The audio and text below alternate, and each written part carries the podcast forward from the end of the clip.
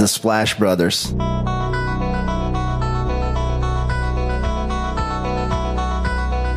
The Splash Brothers, is that? The Splash Brothers. Splash Bros. The bond that you guys share being the Splash Brothers and everything.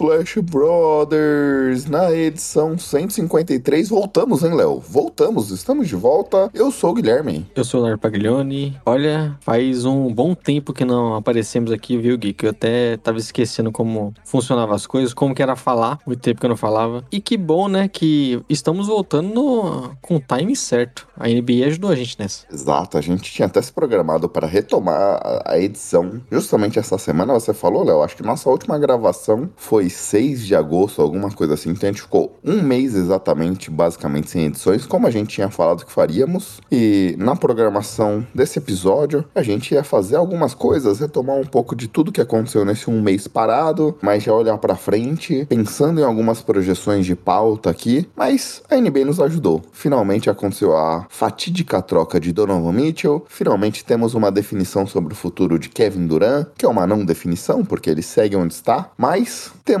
diversos assuntos para debater hoje. Mas antes de tudo isso, Léo, depois de um longo inverno, parabéns, Marco Túlio Berma. Semana passada foi seu aniversário, então suba a musiquinha de parabéns para você.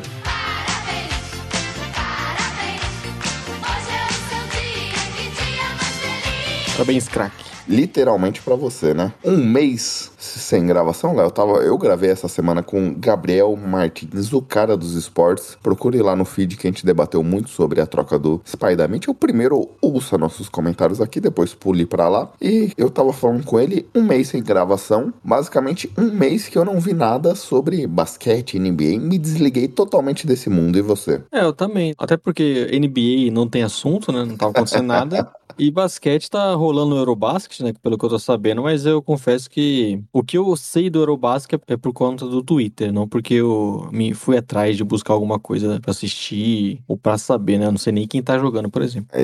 Eu entrei bastante no Twitter, mas só no meu pessoal, que tem coisa sobre NBA, mas também tem muita coisa sobre outros assuntos. Então, confesso a você que na minha bolha não apareceu nada de basquete, nem li sobre Duran nesse período e tudo mais, nem ouvi nada sobre isso. Então, é uma retomada aqui agora, pegando nos trancos, viu, Léo? Acho que sabe quando naquele frio você liga o carro a álcool antigamente? Demora uns 10 minutinhos para ele pegar no tranco? É mais ou menos a minha pegada de hoje. Então, amigos, amigas, qualquer coisa, desculpe. Desculpe pelo Guilherme do futuro. Vamos voltar ao ritmo, né? Aquele jogador. Nós somos tipo o Porzingis, né? Que tá sempre voltando, tá sempre fora de ritmo. E, Léo, aproveite que a gente está retomando, não é um recomeço, porque foi só um mês parado aqui, mas explique para os nossos amigos, amigas, um pouquinho sobre o que é o Splash Brothers, qual a nossa proposta, qual a nossa dinâmica. Dê uma aula geral sobre Splash Brothers. Splash Brothers, né? Que é esse nome que nós carinhosamente roubamos da dupla do Golden State Warriors, Stephen Curry e Klay Thompson. A nossa proposta aqui é falar todas as semanas sobre NBA, tentar analisar da forma mais profunda, né? Os times, como eles jogam, debater trocas, debater tudo que tá rolando na liga. Dificilmente saímos disso, né? Acho que a exceção foi logo no início, quando nós falamos sobre, a, se não me engano, foi o Mundial, né? De basquete. Mas a tendência é sempre falar sobre NBA. E toda semana aqui tentando trazer convidados também, tentando trazer pessoas que acompanham os times diretamente, né? Torcedores, pra gente debater de uma forma mais profunda. Trazer também pessoas que nós gostamos, né? Como tá sempre aqui o, o Carlos Sports, o Estabolito, o pessoal do Jumper, que é nosso parceiro. A ideia é debater a NBA também com bom humor, né? Porque a gente sabe que, que é preciso para acompanhar, porque é um entretenimento também. E a partir de agora, né, Guilherme? Voltando toda semana, como sempre fazemos, sem folga mais, né? Já pensar no que vai acontecer na temporada. E o pessoal que quer acompanhar a gente, já aproveita para seguir o nosso feed, né? Procura Splash Brothers aí no seu agregador de podcast, já segue, recomenda para seus amigos, deixa avaliação, que é importante pra gente. Estamos no Twitter e no Instagram com o podcast Splash BR. Então você pode seguir a gente, entrar em contato, mandar mensagem, nós sempre respondemos. Grande abraço pro pessoal que tá sempre em contato com a gente. Eu acho que é isso, né, que tá faltando explicar. Você comentou sua fala inicial que é uma homenagem a Stephen Curry e Clay Thompson, mas não somos um podcast olhando só pro Golden State Warriors, muito pelo contrário, né, Léo? Eu sou torcedor dos Spurs, você é torcedor do Chicago Bulls, nenhuma relação direta com Golden State Warriors, mas como é uma dupla tão icônica da geração que nós mergulhamos acompanhando a NBA os anos 2010, a gente resolveu fazer essa homenagem. Aliás, planejamento aqui é para fazer uma década splash olhando pro atual campeão da NBA em breve, né? Trazer aqui, como falamos, é, torcedores do time para olhar como foi essa década, né? Que com certeza vai ter muito assunto, né? Porque foi o grande momento desse time na liga. Construíram basicamente uma dinastia, né? Então vai ter bastante assunto. Estamos ainda em contato, né? Aquelas negociações complicadas para ver quem conseguimos trazer, né? O que, que a, a nossa verba permite. E você falou também, somos parceiro oficial do Jumper Brasil. Nosso podcast está hospedado no site do www.jumperbrasil.com. Lá você acompanha Splash Brothers, muito conteúdo em vídeo no YouTube do canal deles, em áudio com outros podcasts, mas principalmente muito texto, seja opiniões que eles coletam de diversos sites espalhados pelo mundo e trazem para você poder acompanhar em português, seja também trabalho de opinião realmente, análises, jogadores, times, o que eles projetam para o futuro de NBA, NBB, basquete europeu, como você comentou, Eurobasket, WNBA, basquete feminino, tudo que você pode imaginar. O pessoal do Jumper Brasil nos traz e como a gente já comentou mais cedo, também Marco Turubaima, nosso querido editor. Arroba Marco Túlio Baima, né? Se você precisa de um editor pro seu podcast, é só entrar em contato com ele. Ele está à espera. E agora voltando, né, Gui? Vamos ver se ele fica feliz novamente com os episódios aí de duas horas. agora que ele aproveitou essa folga, né? Que a gente não tinha muito tempo. Exato. E normalmente aqui no começo do podcast, Léo, a gente acabou invertendo um pouco, que é uma retomada. A gente olha um pouquinho sobre os principais acontecimentos da semana, com as efemérides e como já acontecia pré-férias, esse momento da NBA não tem tanto assunto. Então começamos com o aniversário de John Wall, que nascia no 6 de setembro de 1990, 7 de setembro de 96 nascia o Felizardo da semana Spider Mitchell, 7 de setembro de 88 nascia Kevin Love, parceiro de Spider Mitchell. Será que eles vão comemorar juntos o aniversário, Léo? Pode ser, hein? Aproveitar ali, só 8 anos de diferença entre ambos, mas dá pra comer um bolinho junto, hein? 8 de setembro de 70 nascia Latrell, Latrell Sprewell, 10 de setembro de 74 nascia Big Ben Wallace. E só isso. Só aniversário, né? É a sessão agora da Xuxa aí. E es- esperando retomar, né? A liga pra voltar a ter é, destaques mais interessantes. Exato. Bem, vamos pro nosso podcast agora? Bora, vamos atualizar, né? O que aconteceu durante esse tempo aí.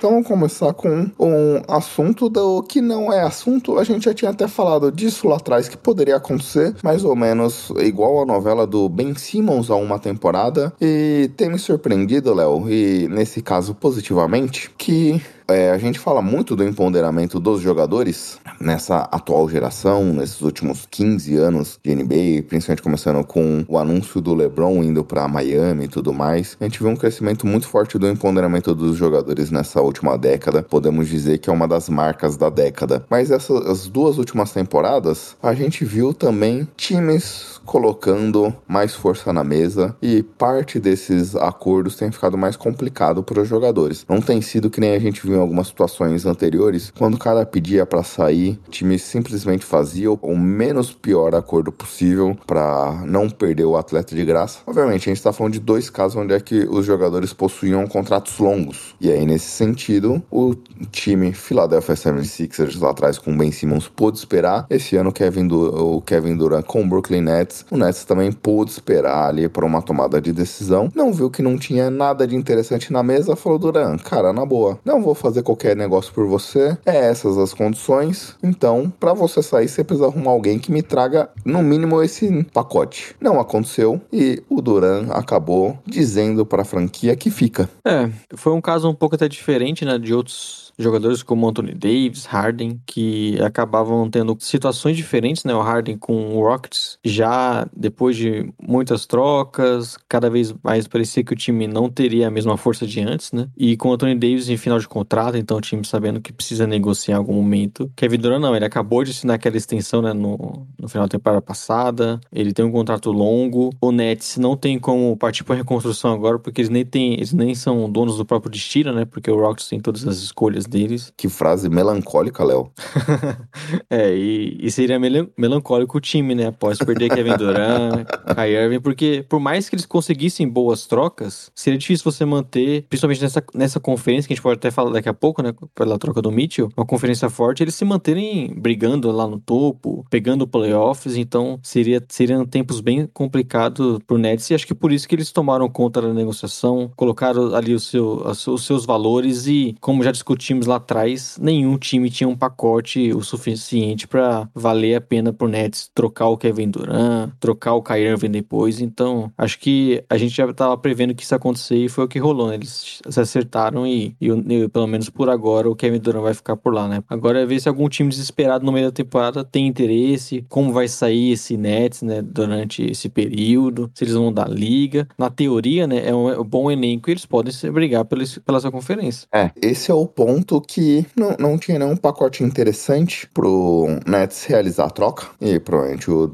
Duran participou também dessas negociações. Normalmente, quando o time dá um go ahead pro jogador tentar buscar uma troca, tanto o time quanto o jogador se colocam ativos no mercado para tentar buscar algum pacote. E provavelmente o- ambos chegaram a um entendimento que não valeria. Como você comentou, a gente precisa entender agora, isso só o futuro nos dirá, usando também frases de efeito, que nem você trouxe agora, Léo. Se esse fico. É um fico do, no seguinte sentido, eu fico mais no meio da temporada, daqui um ano a gente revê esse tema, ou é um fico definitivo no sentido de, cara, estamos bem, resolvemos o- as pendências que a gente tinha. É importante dizer que antes desse fico acontecer, toda a franquia do Brooklyn Nets se encontraram, Kevin Durant com o presidente da franquia, ou com o Sean Marks, se encontraram, jantaram, alinharam todos os pontos, resolveram as pendências que tinha ou não, isso a gente não sabe, e decidiram juntos tomar a decisão de ficar. Então acho que esse é o ponto importante pra gente acompanhar ao longo da temporada se esse fico é um fico definitivo ou não, ou é um fico temporário. Porque se for definitivo, a gente tem que imaginar e projetar a franquia pro futuro. A gente precisa lembrar, nesse período que antecedeu essa renovação, né, Léo? O próprio Kevin Durant chegou em algum momento, segundo seus agentes, mandar uma mensagem de que ele ficaria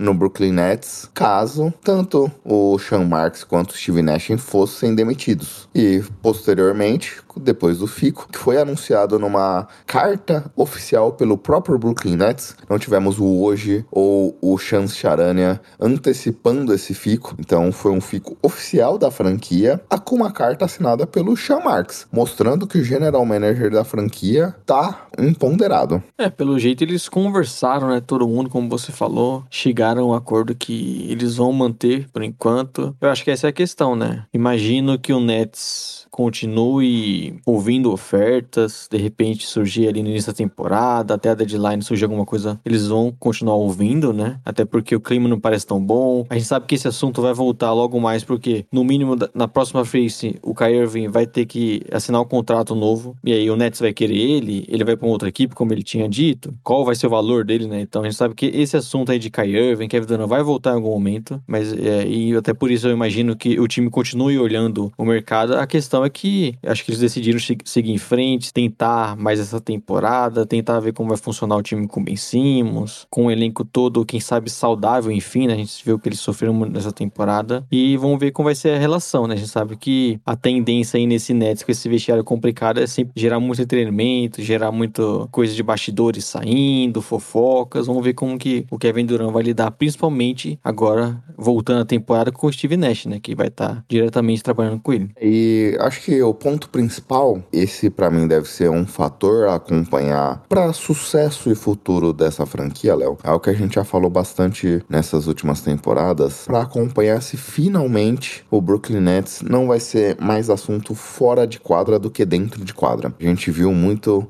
conturbação desde a chegada do James Harden, toda a situação que envolvia o Kyrie Irving sumindo, ainda ali no começo da pandemia, sem a gente saber se ele ia jogar ou não. Depois toda a discussão em cima do próprio Kyrie em relação à vacina. Depois a sua renovação esse time, depois da saída do Barba, esse time sempre teve muito ponto principalmente fora de quadra. Vamos ver se finalmente agora a gente tem uma temporada inteira com esse time sendo assunto dentro de quadra. Acho que é isso que o próprio Kevin Durant já deixou meio que óbvio que esse era uma das frustrações dele desde a sua chegada no Brooklyn Nets, mas obviamente isso passa por ele também, toda essa distração que o Kyrie Irving proporcionou, é ele que pediu o Kyrie Irving. Eu lembro até de uma chamada sua antes da gente entrar no nosso pequeno recesso, que a gente imaginava quando teve toda essa polêmica atual da renovação ou não da saída do Kyrie Irving, que o Kevin Durant estaria puto,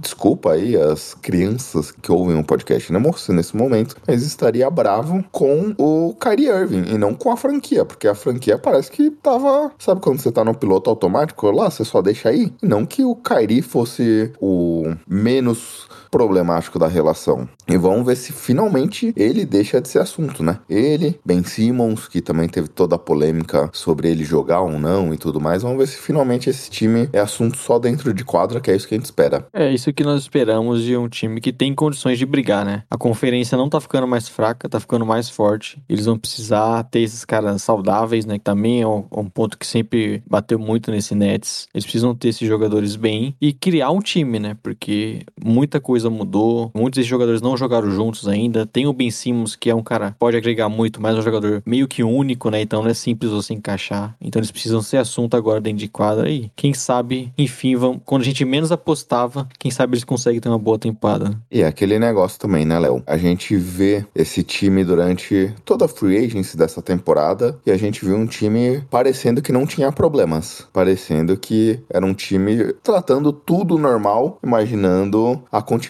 desse elenco da forma como tava. Isso de fato aconteceu. A gente viu a troca pelo Royce O'Neal, a gente viu a chegada do TJ Warren, a gente viu o time se movimentando, pensando na continuidade desse elenco. A gente até brincava, falou, ué, mas estranho, né? Toda essa polêmica, Durant pediu pra sair, o pessoal e o Nets ainda trazendo uma fotografia de, entre aspas, brigar pelo campeonato. Curioso. E isso de fato aconteceu, mantiveram. Então é um elenco muito forte, como você comentou. Concordo contigo, a conferência continua muito forte. A leste, acho que essa temporada vem até para ser mais forte que a oeste. Mas é um elenco também que se coloca numa posição muito boa. Você falou do Ben Simmons, que é um jogador único e a gente precisa ver. Mas tem também, pretendemos ver o retorno do Joey Harris, que é um jogador que foi um jogador muito importante. Essas duas últimas temporadas sofreu muito com lesão. E tem um fator Steve Nash. A gente, até agora, não viu um bom trabalho do Nash como treinador do Brooklyn Nets. Não é um time seguro de uma maneira geral. Quando saiu aquela carta do Duran pedindo a cabeça do tanto do general manager quanto do treinador, eu imaginei, ah, se eu sou o dono da franquia, eu até pensaria em demitir o Nash, viu? Porque eu não acho que ele fez um bom trabalho. Esse é um ano de provação para ele e acho importante a gente acompanhar também o trabalho do que o Nash vai entregar para as coisas darem certo. Passa muito por, pelo treinador. É, ele teve essas, vamos dizer, desculpas, né?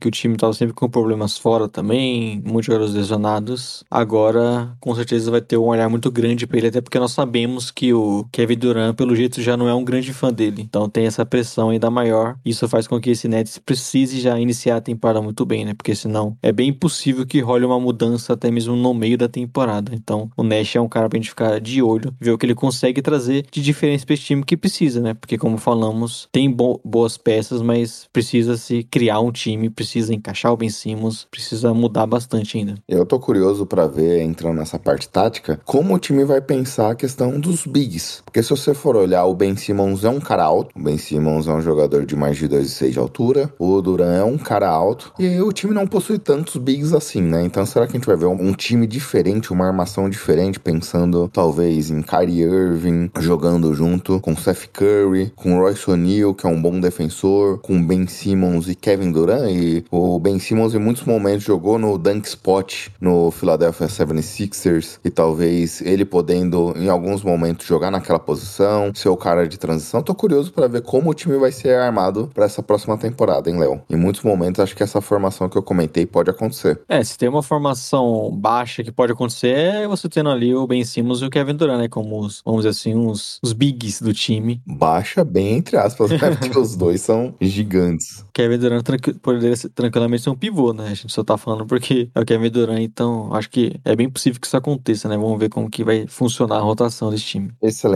Léo, vamos pro próximo assunto? Bora. Eu vou sortear aqui na minha papeleta. Deixa eu ver qual o assunto que a gente pega. LeBron James renova com Los Angeles Lakers por duas temporadas. Passa a ser o jogador mais bem pago da história, olhando todos os seus contratos da NBA, superando o próprio Kevin Durant. Ele deu um fico pro Lakers até a temporada 2024-2025. Existia toda aquela polêmica, Léo, que não é bem uma polêmica, mas aquela condição que se falava que o LeBron, depois desse contrato, sairia para um time onde é que seu filho seria draftado. Acho que pa- parecia naquele momento já um papo meio estranho, assim, alguma condição meio, meio estranha, né? Porque o filho do LeBron não é um, cota, não é um cara co- cotado para ser alto no draft. A gente é difícil projetar, vamos supor que o Brooklyn Nets ou um, um 76ers que está extremamente engessado em relação a cap, draftem o jogador e aí o LeBron vai fazer o que? Vai ir pelo mínimo? É. É, era toda uma situação estranha. E aí, pelo jeito, esse papo de videogame finalizou, Léo. Ele continuará no Lakers por bastante tempo. Obviamente, o que chama atenção é a questão da idade. O LeBron já é um cara de 38 anos e, obviamente, a gente sempre fica naquela situação imaginária de quando o LeBron vai decair. Óbvio que essas duas últimas temporadas, seu volume de jogo já caiu um pouco. A gente já viu ele sofrendo problemas de lesão, coisa que não tinha acontecido até então. Mas a gente tem LeBron por pelo menos mais duas temporadas, mais duas temporadas do que a gente já teria nesse atual contrato. Então, interessante para ver o LeBron nesse Lakers. Era pa- parecia ser o caminho natural ele continuar na franquia de LA, mas renovando o contrato por mais duas temporadas, um ano antes desse contrato vencer. É, eu acho que é importante, né? Porque, querendo ou não, por mais que não parecesse que isso ia acontecer, já surgiam aqueles rumores, ah, será que o LeBron fica? Será que ele não tem interesse em jogar em outro lugar? A gente sabe que ele parece muito feliz jogando em Los Angeles, né? Não no Lakers atualmente, mas jogando em Los Angeles ele parece muito feliz, ele tem muitos negócios, né? Não é um cara que vive só de basquete, então é importante pra ele estar lá é, onde as estrelas estão. Ele tem um programa recorrente na HBO, o The Shop, Sim, Ele meio que vai entrevistando personalidades, tem sempre atores participando do programa junto com atletas, seja do basquete, seja de é, outras modalidades. Então é, é justamente isso que você falou. Ele hoje também é um homem de negócio, também é um, não sei se seria um ator, vamos chamar de um, um entertainment, né? Um cara do entretenimento. E em outra situação pode ser que ele não tivesse essa vida glamurosa como ele tem hoje. É, e é importante. Ele gosta de estar em LA. O Lakers a gente sabe que tá bem complicado, bagunçado. Não estão com um elenco que provavelmente o LeBron queria estar nesse momento. Mas é, acho que é importante que ele renove, sabendo que o time sabendo que pode contar com ele no futuro. E imagino que o Lakers vai continuar nessa mesma desorganização, né? Tentando sempre trazer uma estrela, empurrar esses contratos que eles acabam pegando por outras, tentando trazer, formar o time com contratos mínimos. Não vejo um futuro tão melhor pro Lakers em relação a isso. Importante que o LeBron renove e, tem- e o time tenha essa confiança que ele vai se manter na franquia e torcendo, né, para que essa carreira do, do LeBron se prolongue ainda, porque a gente sabe que por mais que seja o LeBron James, em algum momento ele vai deixar de ser tão dominante assim. Esperamos que ainda demore um pouquinho, né? E você falou do ponto principal dessa antecipação da renovação, Léo, porque todo esporte a gente vê a questão das distrações fora de quadra, entrevistas, sempre o mesmo assunto, essas polêmicas, que principalmente os americanos, a mídia americana adora, de maneira geral conturba bastante o ambiente. A gente falou do Brooklyn Nets agora há pouco, que era muito mais assunto fora de quadra do que dentro, e isso prejudica de alguma forma o ambiente, os jogadores não gostam disso. E o LeBron antecipa, acaba fazendo um favor ao próprio time dele, ao próprio futuro da franquia dele, antecipa todas essas discussões, dando sim pra franquia, falando, cara, não, não, não vamos ser um problema a discussão do meu futuro aqui em LA ou não. Quero ficar em LA, quero voltar esse time a fazer, esse time fazer as, brigar por títulos, a fazer coisas importantes aqui, então vamos superar essa discussão que possa acontecer, já dando um sim aqui pra franquia pra gente olhar pra frente. Então acho que esse é o ponto importante. Acho que daqui a pouco a gente já pode até abordar o próximo assunto, mas antes disso vamos falar um pouquinho mais do LeBron, porque é aquele jogador que, sem querer entrar na discussão de quem é o maior da história, mas quando a gente olha a carreira de maneira geral do LeBron, é, obviamente existem as polêmicas fora de quadra e tudo mais, mas é um cara que a gente vê chegando num auge, num patamar absurdo, né, Léo? Existe um acompanhamento que, se não me engano, ele vai se tornar até uma projeção aqui entre janeiro e fevereiro, o segundo maior cestinha da história da NBA, se ele manter uma média do que ele vem mantendo nas duas últimas temporadas. Então é um cara que vai alcançando marcas e marcas históricas ano após ano aqui. É um dos grandes jogadores da história. Eu já fui, eu já comentei aqui, Léo, principalmente lá no começo dos anos 2010, já fui hater do LeBron por conta da, da renovação, da panelinha e tudo mais. E naquele momento eu não tinha uma visão tão abastada assim sobre tudo que acontece na liga e é, caía muito mais nesses baits que, que a gente via. Então não aproveitava o LeBron da maneira que deveria. Depois, quando eu fui me aprofundando um pouquinho mais no mundo, fui me dando conta do impacto do LeBron. Então, cara, cada passo e essa renovação é um desses passos. A gente vai vendo a história na frente dos nossos olhos, né? É, cada vez mais o LeBron batendo recordes, né? Como você falou, deve se tornar o maior pontuador nessa temporada. Esperamos que, que não tenha aquelas lesões novamente, né? Mas é importante ta- também pro Lakers ter isso, né? Ter esse cara que vai estar chamando a atenção cada vez mais. Por si só, né? Por ser o LeBron, mas também por conta desses recordes. Então, a gente tá acompanhando a história, como eu falei. Espero que dure bastante ainda, né? Meio complicado a gente começar a pensar da, na NBA sem LeBron, né? Você começa a pensar, putz, o LeBron já tem. Daqui a pouco tá batendo uns 40. O Kirby, porque, por mais que não pareça, já tem 34, né? Então, esses caras aí acabam envelhecendo. O Duran, o Duran tem 30 33, se não me engano. Então, é um. Você, quando você começa a pensar nisso, daquele. Putz, o que, que vai ser da liga, né? Mas a gente, a gente sabe que sempre vão surgindo novos talentos, como já vem acontecendo. Exato. E aí a gente pode pular pro próximo assunto, Léo, que ainda envolve o Lakers, mas que é a saída do Talen Horton Tucker da franquia. O time do Lakers trocou o Talen Horton Tucker, que tem um contrato de 10 anos essa próxima temporada e uma player option na seguinte, ao jogador de 21 anos, e o Stanley Johnson, que infelizmente esse jogador parece que não vai ter muito futuro em Utah, aparentemente. E o Lakers recebe Patrick Beverly. Acho que nesse momento a gente pode analisar a troca só olhando o lado do Lakers. Quando a gente for falar de Spider Mitchell, a gente retoma o Jazz como um todo. Mas Patrick Beverly, que é uma troca curiosa, não por tudo que envolve o Patrick Beverly, que para mim o Patrick Beverly é o maior patrocinador do Patrick Beverly. Ele adora falar sobre ele, sobre o impacto dele. Em Minnesota ele falou muito disso, de como ele mudou a cultura de Minnesota. Então o jogador se autopromovendo desse jeito, né? Parece que ele sempre tem um pouco desse papel. Parece que o, a forma como ele se comporta em jogo, muitas das vezes é muito mais para jogar pra plateia do que algo efetivo. Sabe aquelas, aquelas dead ball que já não tem resultado nenhum, ele vai e pula, ele é o cara chato, e quando ele consegue efetividade sai gritando e tudo mais. Mas é um bom defensor, melhorou muito seu chute de três de maneira geral, principalmente quando a gente olha o chute no spot up shoot, que é quando você recebe a bola parada, ele tem um aproveitamento acima da média, mais de 30%. Mas existe também toda a polêmica dele com o Westbrook. É preciso lembrar que alguns anos atrás, num playoff, é, com- se eu não me engano, contra o Rockets, o Westbrook ia atravessando a quadra já para pedir tempo. E existe uma lei não escrita que os jogadores sabem quando o outro time vai pedir tempo. O Patrick Beverly foi para cima dele para tentar roubar a bola nesse momento e acabou fazendo uma falta no Westbrook que ele até perdeu aquela pós-temporada, acabou se machucando e tudo mais. Então existe um ressentimento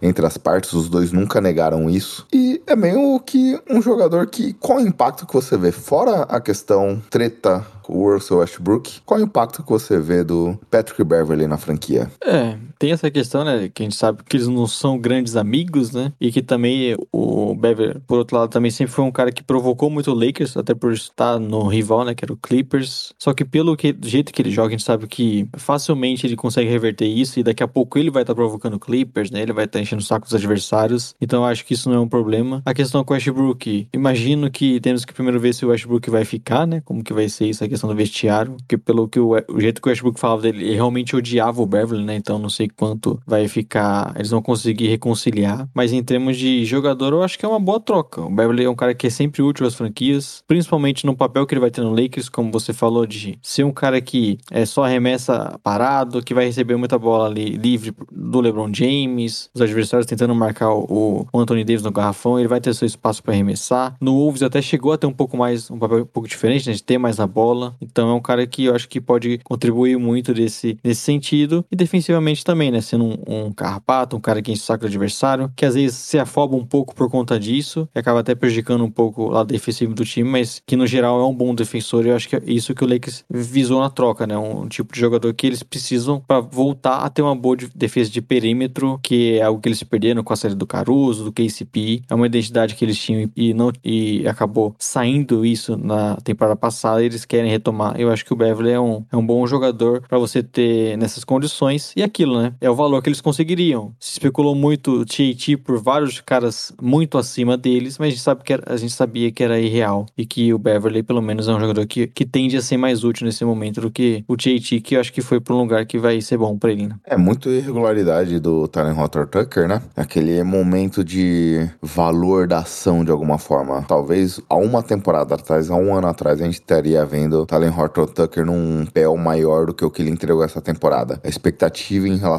a ele era maior do que de fato que se concretizou, né? Então, não, tanto que ele recebeu ano passado a renovação de 10 milhões.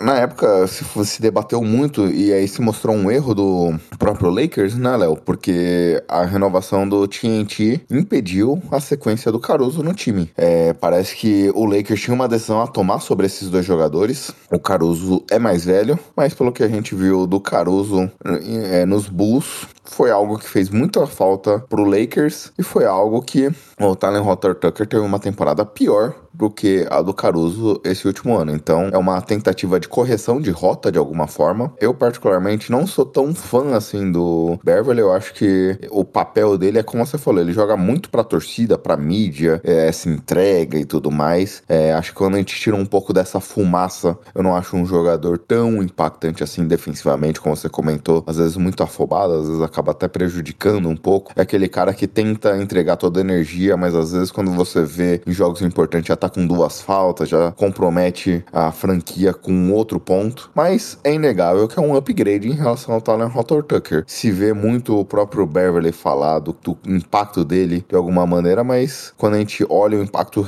real dele, não é tão grande assim, mas é um jogador útil pra NBA. Como você comentou, as bolas de três é um fator, a sua marcação, apesar desses pontos que eu comentei, é um cara que entrega bastante energia, mas é uma correção de rotas. É, acho que se você pegar tudo que aconteceu no Lakers nesse último ano, que combinou pela troca do Patrick Beverly, todo torcedor do Lakers preferia ter renovado com o Caruso há um ano atrás. Então, é um downgrade de alguma forma. É, ou o Kyle Lowry, né, que eles não quiseram colocar o Horton Tucker naquele momento na troca e não conseguiram o Lowry, então é um jogador que teve, parecia que tinha mais valor antigamente, né, eles acabaram trocando, não teve uma temporada boa assim como o time todo e aí acabou desvalorizando, então se você for pegar no geral, né, talvez não tenha sido a melhor troca que eles tiveram chance de fazer. Só que nesse momento é o que ele valia e imagino que o time só estava esperando algumas definições na NBA pra fazer essa troca, né, porque eles ainda tinham esperança de trazer Kyrie Irving e tudo mais, então assim que foi anunciado que o Kevin Durant ficaria, o Lakers já realizou essa troca e é, imagino que eles continuem no mercado buscando outras, né. Um fator também importante dessa troca, a meu ver, Léo, é que quando se especulava muito desse pacotão, se colocava duas picks,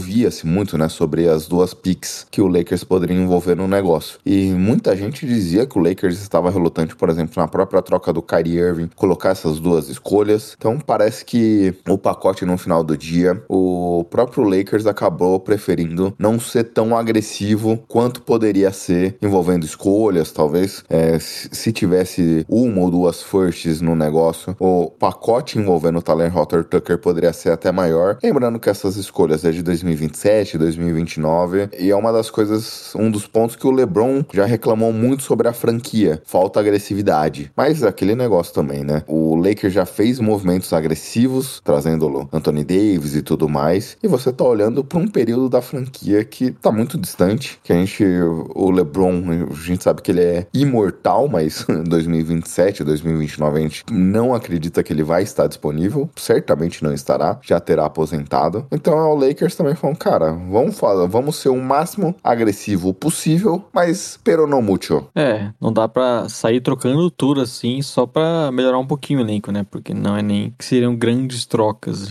Então é complicado arriscar tanto assim. Por isso que o Lakers está reticente em, em simplesmente só trocar escolhas pra se livrar do Westbrook, por exemplo. Então a gente sabe que o momento do Lakers é, é os mais complicados pra se negociar porque eles estão bem engessados, né? Tem poucos ativos pra trocar. Quem eles têm ali, é, a NBA não vê um valor hoje que é o Westbrook. Então é, é bem complicado e pelo jeito aos trancos e barrancos eles vão montando o elenco, né? É, exatamente. E eh, olhando tão pra frente, né, Léo? Faria, faria sentido talvez fazer essa movimentação? Eu acho que não. Acho que o time agiu certo aqui em relação ao seu futuro a deixar essas coisas, essas escolhas serem envolvidas no momento certo. A gente já falou muito aqui, até mesmo no década Splash, e é algo que todo mundo sabe, as estrelas querem jogar em LA. O Lakers é o time mais famoso da NBA. Então, ele consegue as estrelas de maneira natural. Deixa pra é, esse all-in ser envolvido no futuro próximo, quando o time for dado na mão do Anthony Davis, a gente vê, verá futuramente movimentos agressivos. Mas acho que para esse momento, para esse core, não teria muito mais o que fazer. Vamos pro próximo assunto? Bora. que é lesão do Chet Holmgren. A escolha de segunda rodada do draft atual dessa temporada teve uma lesão jogando um jogo amador desses da True League, é onde é que é um campeonatinho que reúne profissionais, amadores. A NBA regula quais os campeonatos os jogadores podem disputar pela condição da quadra, pelo tamanho, sei lá o que ele olha, o que a NBA olha em consideração, mas era um torneio que a NBA homologava a participação dos jogadores. Se eu não me engano, esse foi o Pro Arm League, que era um evento lá de Seattle, que era até gerenciado pelo Jamal Crawford, Léo, ex-jogador aqui. E numa disputa ali, onde é que o LeBron partia com a bola no contra-ataque para cima do Chet Holmgren, o Chet acabou tendo uma lesão no pé. Liz Frank, o nome da lesão.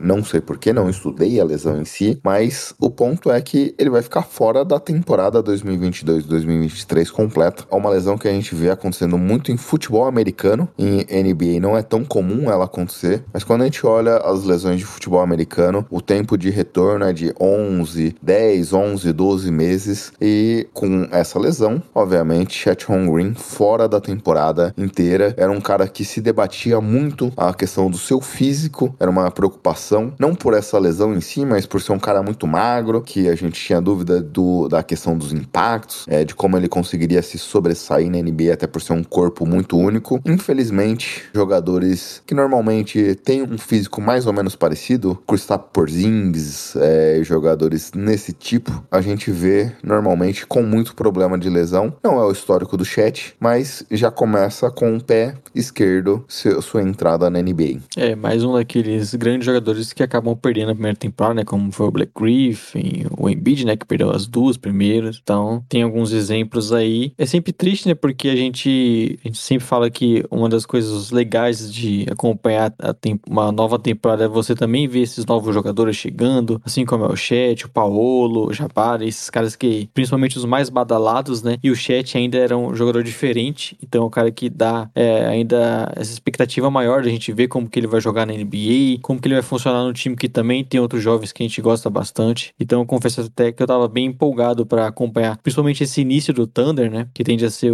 é, com todo mundo jogando, o time querendo, né? Ver onde eles podem chegar. Então é bem triste que ele perca essa primeira temporada e só vamos torcer para que seja uma recuperação boa, né? Como você falou, uma lesão meio complicada e que não tem muitas outras na, na história da liga, né? E torcer para que ele consiga se recuperar bem, porque é um cara que esperamos aí ter um grande impacto na liga pelos próximos anos. É, mas é justamente esse o ponto. Fica um pouco da chateação e a frustração com a lesão. É, a recuperação não, não foi uma lesão atrelada ao seu corpo de alguma forma. Não, é algo de, que acontece de jogo. Se debateu muito a participar desses torneios, mas até por conta de alguns momentos que a gente já viu, né? Teve a Drew League, quando o, o próprio LeBron estava jogando no time do DeRozan. A gente via am- amadores jogando muito, com muita intensidade pra cima desses jogadores, mas foi uma lesão onde é que ele estava disputando uma bola com o LeBron James. É, aliás, o- até imagino para os jogos amadores aí, o Chet nem precisaria ter feito todo o esforço que fez para cima do LeBron, porque era um contra um para uma enterrada. Deixa o LeBron cravar a bola de alguma forma, é um lance de infelicidade pura. É, e agora acompanha a recuperação. E aí, essa lesão, Léo, a gente não chegou a debater isso, era até um dos assuntos que a gente queria falar hoje, sobre esses core jovens e olhar quais são os nossos favoritos. É, Eu imaginava que o OKC poderia, pelo menos, não mais pensar em um tanque da forma como eles vinham trabalhando nesses últimos anos. A gente viu, já não só nessa temporada, mas na anterior também, o OKC em momentos chaves, tirando os jogadores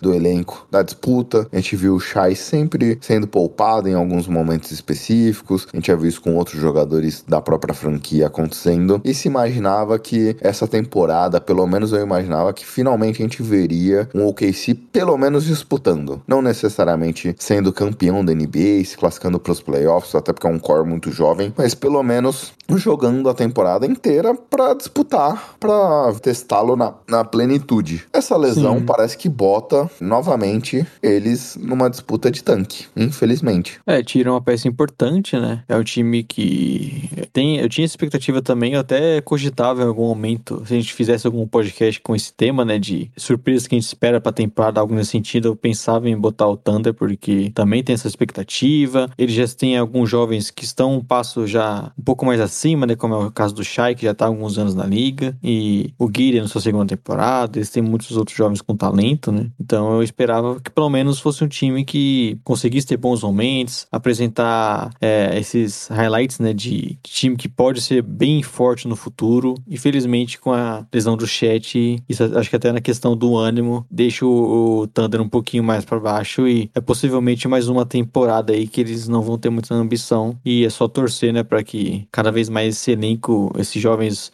é, deem certo, que mostrem uma boa química, para quando o Chet voltar, eles, eles já um núcleo mais consolidado. E outro ponto importante, Léo, é quando a gente olha essa franquia, é uma posição do elenco que é a mais fraca, né? O Chet seria o titular incondicional da posição do pivô, e aí agora a gente tem na franquia apenas Mike Muscala nessa posição e Derek Favors. Então a gente vê a posição mais fraca desse time. Talvez, sei lá, se fosse uma lesão no Guidei, o time tem outras peças que poderia cobrir esse espaço. E aí a gente poderia imaginar talvez até alguma substituição natural podendo acontecer. Mas o Thunder nesse momento passa a ter talvez o pivô mais fraco de toda a NBA. Talvez não, com certeza Derek Favors é um jogador já muitíssimo veterano, já não consegue entregar e Mike Muscala nem se fala, né, Léo? É uma terceira opção em qualquer, seria uma terceira, quarta opção em qualquer elenco. Então é um elenco que acaba sofrendo, tendo um duro golpe numa posição muito sensível da franquia. E aí isso pode fazer com que a gente não veja o time sendo agressivo em, em mercados de troca ou alguma coisa nesse sentido, pensando num, numa- num potencial encaixe desse elenco. E naturalmente acho que esse time brigará para mais uma temporada lá embaixo. É, provavelmente no próximo draft eles vão estar adicionando mais um grande jogador aí, mais um top 5 por aí. E é um elenco muito jovem, né? Que já tem uma boa base. Tendência aí. Quem sabe, né? Dependendo do que acontecer no draft, a gente possa dizer que mais um ano aí tancando só ajude, né? Eles conseguirem mais um talento e, e em algum momento esse time vai ter que jogar, né? Porque também não dá pra ficar cada, cada draft que passa trazendo mais dois, três jogadores. A gente sabe que não tem espaço pra todo mundo, assim. Léo, preparado para Chet Holmgren e Victor Wembanyama juntos? Já pensou? Caraca. Você, já tem um diferente no seu time, ter os dois ainda, né? Aí, Ainda aí você junta com o Shai, com o Guiden, então. aí é boom ou bust esse time, viu? Aí, aí não, e aí o nosso amigo Caleb, você sabe que largaria o Spurs, né, também. Exatamente. Bem, Léo, agora vamos. Eu ia chacoalhar aqui meu saquinho pra pegar o próximo assunto, mas só tem um que a gente combinou que o Spider Mitchell seria o último assunto. Ainda bem que, ainda bem que você não chacoalhou o seu saquinho, viu, Kim? Mas aqui, sendo por uma questão de auditoria, eu vou tirar o papelzinho pra mostrar pra todo mundo que esse de fato era o último assunto, que não foi um sorteio marmelada aqui, Léo, mas é a renovação do RJ Barrett com o New York Knicks. Ele assinou o máximo que tinha direito. O Knicks não assinava com um jogador num contrato longo vindo do seu draft. Obviamente, eles assinaram com Mitchell Robinson essa temporada, então esse combo de- desses dois jogadores. Olhando, vai, primeira rodada que o Mitchell Robinson foi de segunda, isso não acontecia, Léo, basicamente desde quando você não tinha nascido. É, é tradição no Knicks, né? Draftar mal e não renovar os seus novatos. Ainda bem, já pensou se eles renovassem? É, talvez seja isso a ponte que eles são, pelo menos, sensatos, né? Porque se eles estão draftando mal e eles dão um contrato ainda, né? É complicado. Parece o torcedor de São Paulo, Léo, que tem um pessoal que ainda defende o Igor Gomes aqui. Cara, errou, errou, admite que errou, velho. É um merda, é um. Ai, ai. Então, pelo menos o, o Knicks admite, não. Aqui eu fiz merda mesmo, deu errado, não tem por que continuar com esse erro. E no caso de alguns, até, por exemplo, o Porzingis, né? Que eles acabaram trocando antes, podemos dizer que foi um acerto. Eles acabaram até se, se livrando no momento certo, né? É, e o draft em si também foi um acerto, né? Esse é um dos poucos acertos. Sim. Mas o ponto é, se comentava muito sobre os Knicks, sobre eles fazerem sempre quererem fazer o splash, tomando decisões em torno de estrelas que poderiam vir ou que viriam, ou que talvez se imaginava que viria. Por exemplo, no draft mesmo que trouxe o RJ Barrett, já faz tempo, Léo? Se falava que eles teriam a primeira escolha, trariam o Zion, junto com o Zion viria Kyrie Irving e o Kevin Durant, e eles fizeram as trocas para abrir cap para fazer essa movimentação. A troca do próprio Porzingis foi justamente para ter essa possibilidade de cap disponível e tudo mais, e não aconteceu nada disso. A gente já viu outras movimentações dos Knicks pensando sempre nesse passo de tentar uma estrela, e se falava muito do Spider Mitchell e de envolver isso o RJ Barrett nesse negócio para ter jogador disponível aqui, e eles são conservadores. E acho que ver movimentos conservadores dos Knicks, depois de tanto tempo de bagunça, passos acertados. É, obviamente, tem alguns movimentos que a gente pode criticar e criticaremos com certeza do futuro e do passado dos Knicks, mas essa renovação eu gostei, Léo. É um passo conservador, um jogador que vem se demonstrando num bom desenvolvimento. Teve essa temporada uma média de mais de 20 pontos, já assumiu um papel protagonista maior essa temporada, com uma temporada não tão boa do nosso querido Julius Randle. E eu gostei da movimentação, Léo. Eu gostei da renovação desse contrato, acho que era a coisa certa a se fazer. E dá, começar já tá a imaginar ele com um papel maior dentro dessa franquia. É, o Ray J teve uma boa temporada, né? Ele foi crescendo. Acho que dá pra dizer isso em todas as suas temporadas na liga, né? Ele foi demonstrando uma, uma progressão, pontuando melhor, se sentindo um pouco mais confortável. Então é um desses jogadores que a gente sempre brinca aqui, né? Ainda não é o cara que a gente espera. E podemos dizer que ele não é, não é um jogador que vale esse contrato ainda. Mas isso é normal porque ele ainda foi pro seu terceiro ano, né? Agora vai seu quarto temporada na liga. É um jogador muito jovem. Então é bem comum você ver times dando contratos para esses jogadores jovens que ainda não produzem tanto, mas que, tem, que se tem a expectativa que, que vai continuar evoluindo, vai ser um cara super importante. A gente vê isso, a gente viu na época com o Jenny Brown, por exemplo, né? Não é todo jovem que é o Doncic, que é o Tatum, que, gente, que já chega ali na sua quarta temporada, a gente já sabe que vai ser o jogador para brigar pro MVP, para carregar a franquia. E o Barrett não tá nesse nível, mas se mostrou muito bom. E eu acho que dá para dizer que por mais que tenha frustração na torcida, né, de não conseguir um Mitchell, eu acho que foi, um, foi sensato da parte do Knicks de não apostar tanto assim, de manter o seu jogador, de não fazer uma troca arriscada, trocando basicamente tudo, para um elenco que ainda falta muita coisa, né? Acho que essa é a grande diferença do Knicks com, por exemplo, o Wolves, com o próprio Cavs, que conseguiu essas trocas aí mais ousadas. Né? Esse é o ponto, Léo. E eu gostei, concordo contigo, também gostei dessa movimentação conservadora, porque o Knicks não tá nesse movimento, não tá nesse passo. O MT aqui é torcedor de Nova York e sempre critica essas ousadias frustradas do- das movimentações da franquia. E obviamente a gente fala isso depois deles pagarem o que pagaram pelo Jalen Brunson, que foi uma frustração por si só, pelo valor, pelo splash que eles deram para um cara que ainda a gente não viu nessa maturidade, não é a peça que falta para esse elenco, mas nesse momento, nessa renovação, foi a movimentação certa a se fazer também, eu concordo. Acho que não tinha que entregar o futuro da franquia na mão de algum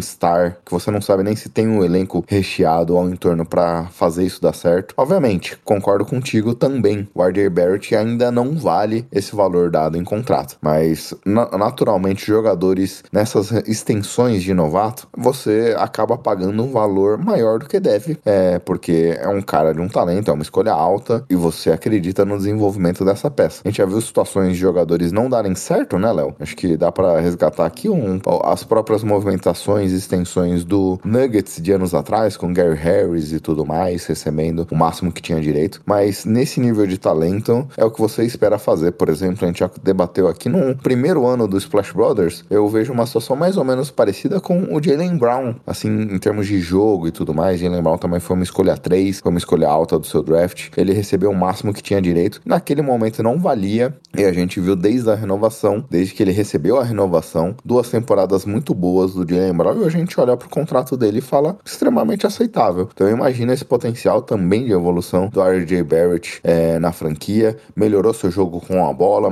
melhorou seu jogo sem a bola. Então eu gosto do jogador e gosto da renovação. É, eu gosto, acho que era o que tinha que ser feito, né? Ver um talento que eu vejo no Bert e, e torcer, né, pra que cada vez mais sinta confortável, que dê certo lá do Jalen Brunson. Aí sim, isso acontecendo, Mitchell Robinson tendo temporada novamente saudável, né, e podendo impactar defensivamente. Aí você tá querendo demais. Não, aí eu acho que isso acontecendo, aí sim podemos, quem sabe, ver o Knicks com uma boa base, visando algo maior, né? Não só simplesmente trocar várias escolhas por um jogador e ainda ser um time que talvez só brigue por playoffs, né? Eu acho que o Knicks fez certo, o que é algo difícil da gente dizer, né? Exatamente. E o que também não quer dizer, né, Gui, que nós vamos falar agora, que o Kevin fez errado, né? Até porque é um, é um outro contexto. Vamos pro próximo assunto, então? Bora que, enfim, né, tivemos a mudança, nosso querido Donovan Mitchell e o, o Jazz assumindo de vez, né, Gui? Agora um time em reconstrução. Exato. Quando saiu a notícia do RJ Barrett, Léo, ali estava sacramentado que os Knicks estavam fora do negócio. Até porque não poderia haver a troca, tem um poison pill ali de um período de que jogadores na extensão, um período que eles podem ser trocados. Então isso tiraria os Knicks do negócio. Parece que mais ou menos aconteceu o seguinte: o Jazz ligou pro Knicks, ó, eu tô com uma oferta na mesa de três escolhas de draft desprotegidas e duas trocas de posição, duas swaps. Mais alguns jogadores aqui. Vocês chegam nesse valor? Ah, não chego nesse valor. Ah, então, boa sorte aqui. Eu vou fechar a troca, eu vou fechar os trâmites dessa outra troca. Aí o Knicks virou. Bom, já que essa troca vai acontecer, RJ Barrett, vamos renovar pelo máximo? Vamos. E isso acabou tirando os Knicks da jogada. A renovação do RJ Barrett parece que eles já estavam sinalizados que não estariam mais no jogo. A gente pode discutir antes de entrar na troca em si, Léo, que se falou muito do potencial pacote do Knicks nesse negócio. Não envolvia todas as escolhas de draft como o Cavs acabou colocando, mas envolvia o próprio RJ Barrett, envolvia também jovens jogadores, Mitchell Robinson, Obi Mitchell. Robinson, Obi Toppin. Obviamente, no processo de reconstrução do Jazz, eu entendo eles quererem as escolhas. Mas não é um pacote ruim esse também do Knicks, hein? É, o Woj é, tweetou, né, logo depois, da, acho que um dia depois, né, da troca ter finalizada, ele falou que o, que o Knicks ofereceu um pacote com o, o AJ Barrett, o Mitchell Robinson, o Obi Toppin e três escolhas protegidas. A gente não sabe exatamente como é verdade, né, ou se é si- simplesmente o Knicks vazando alguma coisa pra tentar meio que ali é, dar um calma pra torcida, né, que queria o Donovan Mitchell, mas aí, pelo que foi falado, né, e se realmente foi verdade, é, esse- essa proposta não foi agora, né, foi lá atrás, mais perto do draft. Pelo que eu vejo de valor, eu acho que a do Knicks seria até melhor, né, porque você já tem caras que eu gosto como Barrett, como o Mitchell Robinson, que eu ainda acho que pode ter um, ser um bom pivô titular na liga, escolhas desprotegidas do Knicks que eu acho que nesse contexto teriam mais valor do que essas do Cavs, então até acho que é um bom pacote também, seria uma boa oferta, teria sido uma boa troca também. Eles acabaram recusando naquele momento e agora fecharam com essa do Cavs, né, que acaba, acho que como você falou, apontando mais que eles querem mais escolhas, né? Você trazer o Barrett para já, já ter que estender o contrato, assim como o Mitchell Robinson também que você já tem que renovar. São jogadores, vamos dizer assim, mais prontos, talvez na fase de reconstrução de jazz eles queiram, eles queiram mesmo reconstruir, né, trazer os seus próprios jogadores, desenvolver todo mundo lá e não já ter que sa já sair renovando com todo mundo, né? Esse ponto, Léo, a gente precisa também contextualizar dois aspectos. Primeiro, na época, o Jazz não estava ainda sem sinalização clara de tanque. Isso foi acontecer depois, quando o Wolves acabou realizando aquela troca monstruosa pelo Gobert. Aí, a partir dali, as coisas acabaram ficando um pouquinho mais claras, né? Dos objetivos da franquia. Talvez no primeiro momento eles até quisessem manter o Donovan Mitchell e provavelmente o porque foi a resposta do time naquele momento, de que queria manter o Donovan Mitchell com o time ao redor dele, mas provavelmente depois o próprio jogador conversou com o elenco, com a diretoria e deu a sinalização de que não, putz, cara, se for pra fazer um processo de reconstrução, não quero estar aqui. E aí foi quando o time buscou a troca, e às vezes pode ser que nesse momento, já chegando as peças que vieram pros Knicks e tudo mais, que pode ser que o pacote tenha mudado, né? É, é diferente quando você recebe um oi sumida, né? E você fala, opa, pera lá,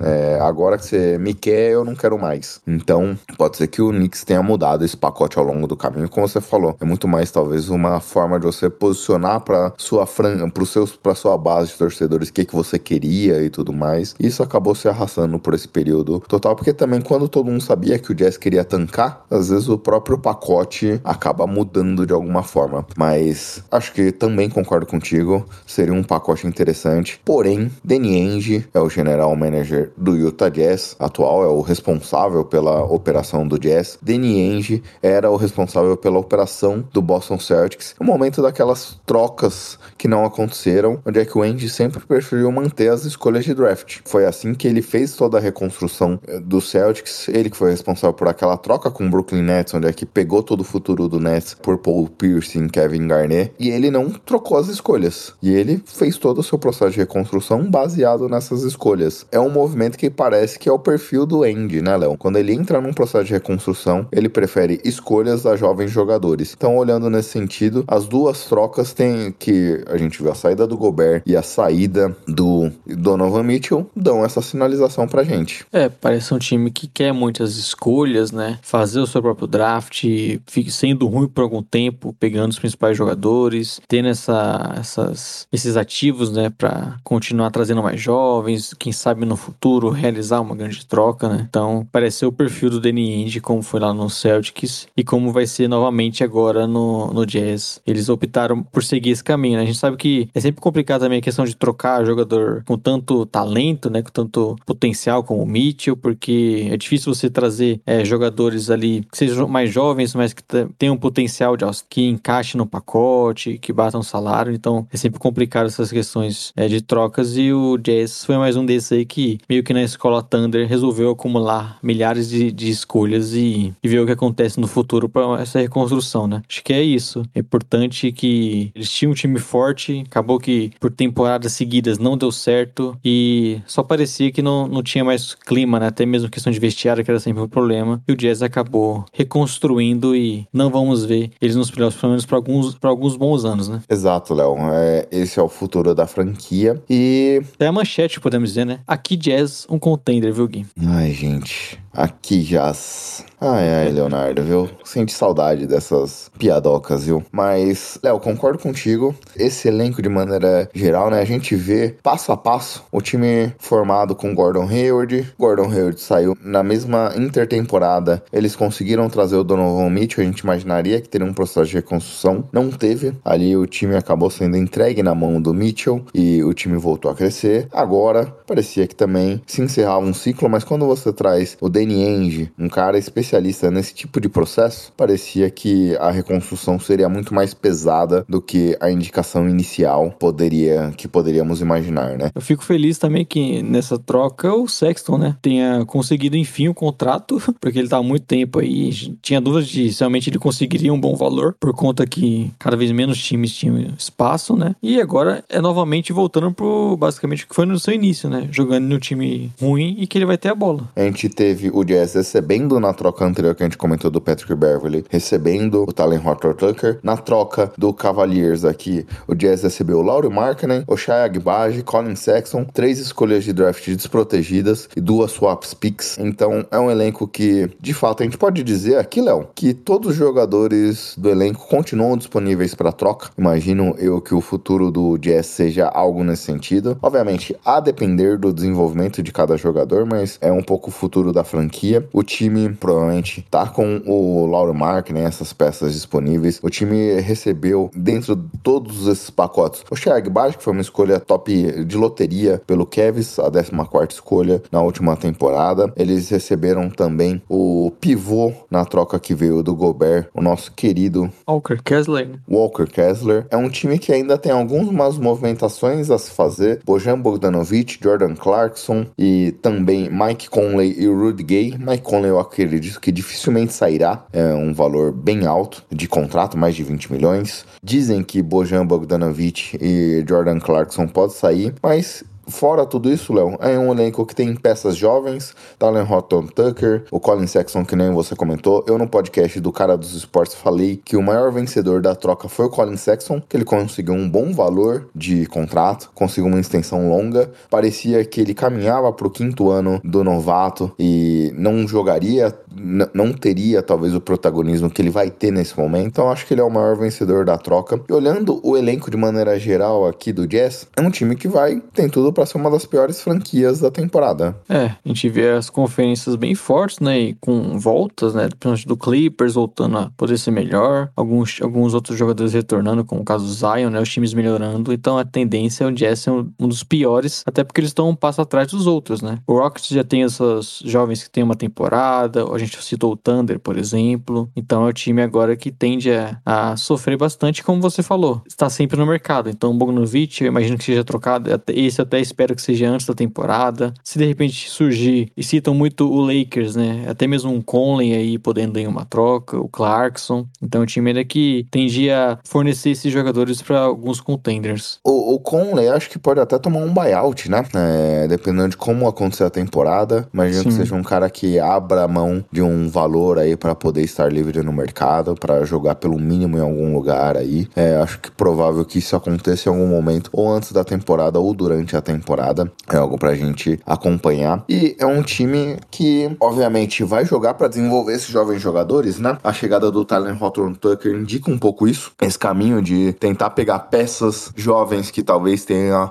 algum potencial. Então, Colin Sexton, Tyler Hawthorne Tucker, é o próprio Lauro Markkinen, são jogadores que a gente já viu em outros momentos da temporada um papel melhor do que o que entregaram esse ano, que estão em baixa e pode ser que nesse momento a gente veja uma tentativa de recuperar essas peças para barganhar em cima dela, para fazer alguma negociação em cima dessas peças e fazer alguma troca. Obviamente, se vai dar certo ou não, não sabemos, mas terão um protagonismo necessário para isso, né? É, exato. É, julgar se vai dar certo nessas trocas é sempre complicado, né? Reconstrução, porque demanda muito tempo. A gente sabe que é bem complicado, né? Eles vão trocando ativos também. É, vai ser um processo, sabemos que vai ser um processo longo. Dentro dele, a tendência é o Jazz ir perdendo, né? Pra poder ter as melhores escolhas e, como você falou, tentando criar mais valor a alguns jogadores que hoje não estão tão valorizados, como é o caso do Laurie Markkinen aqui. Acho que vai ter um bom espaço e quem sabe seja um desses aí que possíveis que a, a franquia queira dar minutos para quem sabe se valorizar e seja trocado também. Exato. Do ponto de vista do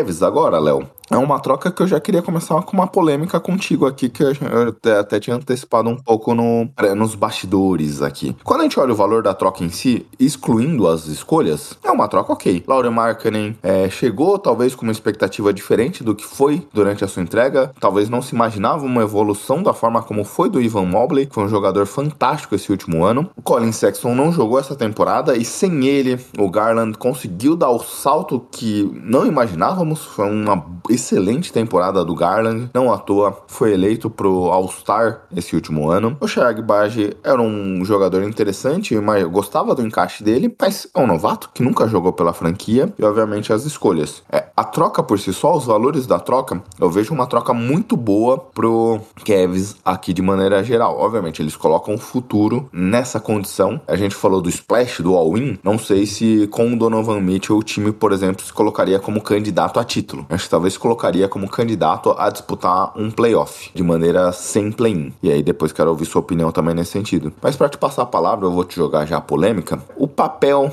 do Donovan Mitchell, imaginando taticamente aqui, não seria mais ou menos parecido com o papel do Colin Sexton em termos de entrega do perfil do jogador, com que a gente já viu há, uma, há duas temporadas atrás, as dificuldades de Sexland jogarem juntos? É, você pode ver boas semelhanças, né, entre os dois jogadores. São caras agressivos, que pontuam bastante, pressionam bastante o ar, o adversário, adversário porque eles estão sempre infiltrando, né? Eles têm essa tendência de ser caras que têm bastante a bola e serem produtivos com isso. Existe a diferença, né, que o Mitchell fez isso e desde sempre carregou uma franquia para playoffs, né?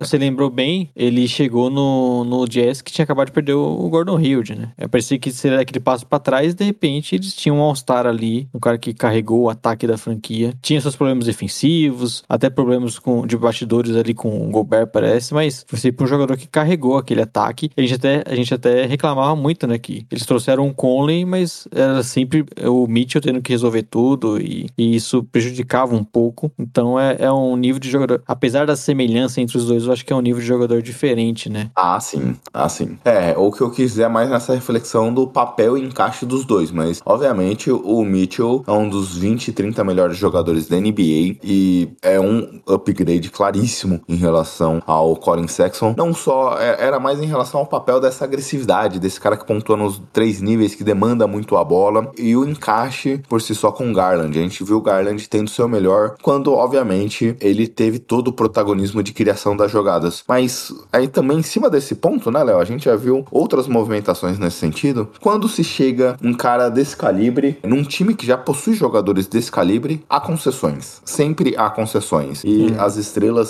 o Ricardo Sabulito costuma falar sempre que as estrelas dão um jeito de se encaixar. E é algo que a gente imagine aqui. Obviamente, talvez um número aqui, outro ali, a gente veja um, um- alguém perdendo um pouco do protagonismo. A gente viu, de certa forma, já o próprio Mitchell, concordo contigo, Conley não teve o que se esperava dele no Jazz, mas a gente já viu o Mitchell já dividindo bem esse espaço com uma outra peça, funcionando sem a bola e tudo mais, tendo os arremessos de três. O Mitchell é mais o scorer, né? É, de maneira geral. O Garland é mais um criador de jogadas, ele pode dar assistência, então são caras que podem se complementar de alguma forma. Mas o que chama atenção também, num outro momento da carreira do Garland, mas o Garland já teve uma dificuldade de jogar com um cara é, que demanda também a bola na mão ao seu lado. Mas, trazendo um outro elemento para essa conversa, Léo, e aí queria te ouvir nesse sentido, porque se talvez Garland e Mitchell vão demandar muito a bola na mão e a gente tem uma dificuldade dos dois ali num primeiro momento encontrar esse encaixe, quando a gente olha o restante do elenco titular, pelo menos, Ivan Mobley, Jarrett Allen não são jogadores que demandam esse espaço, esse volume de jogo,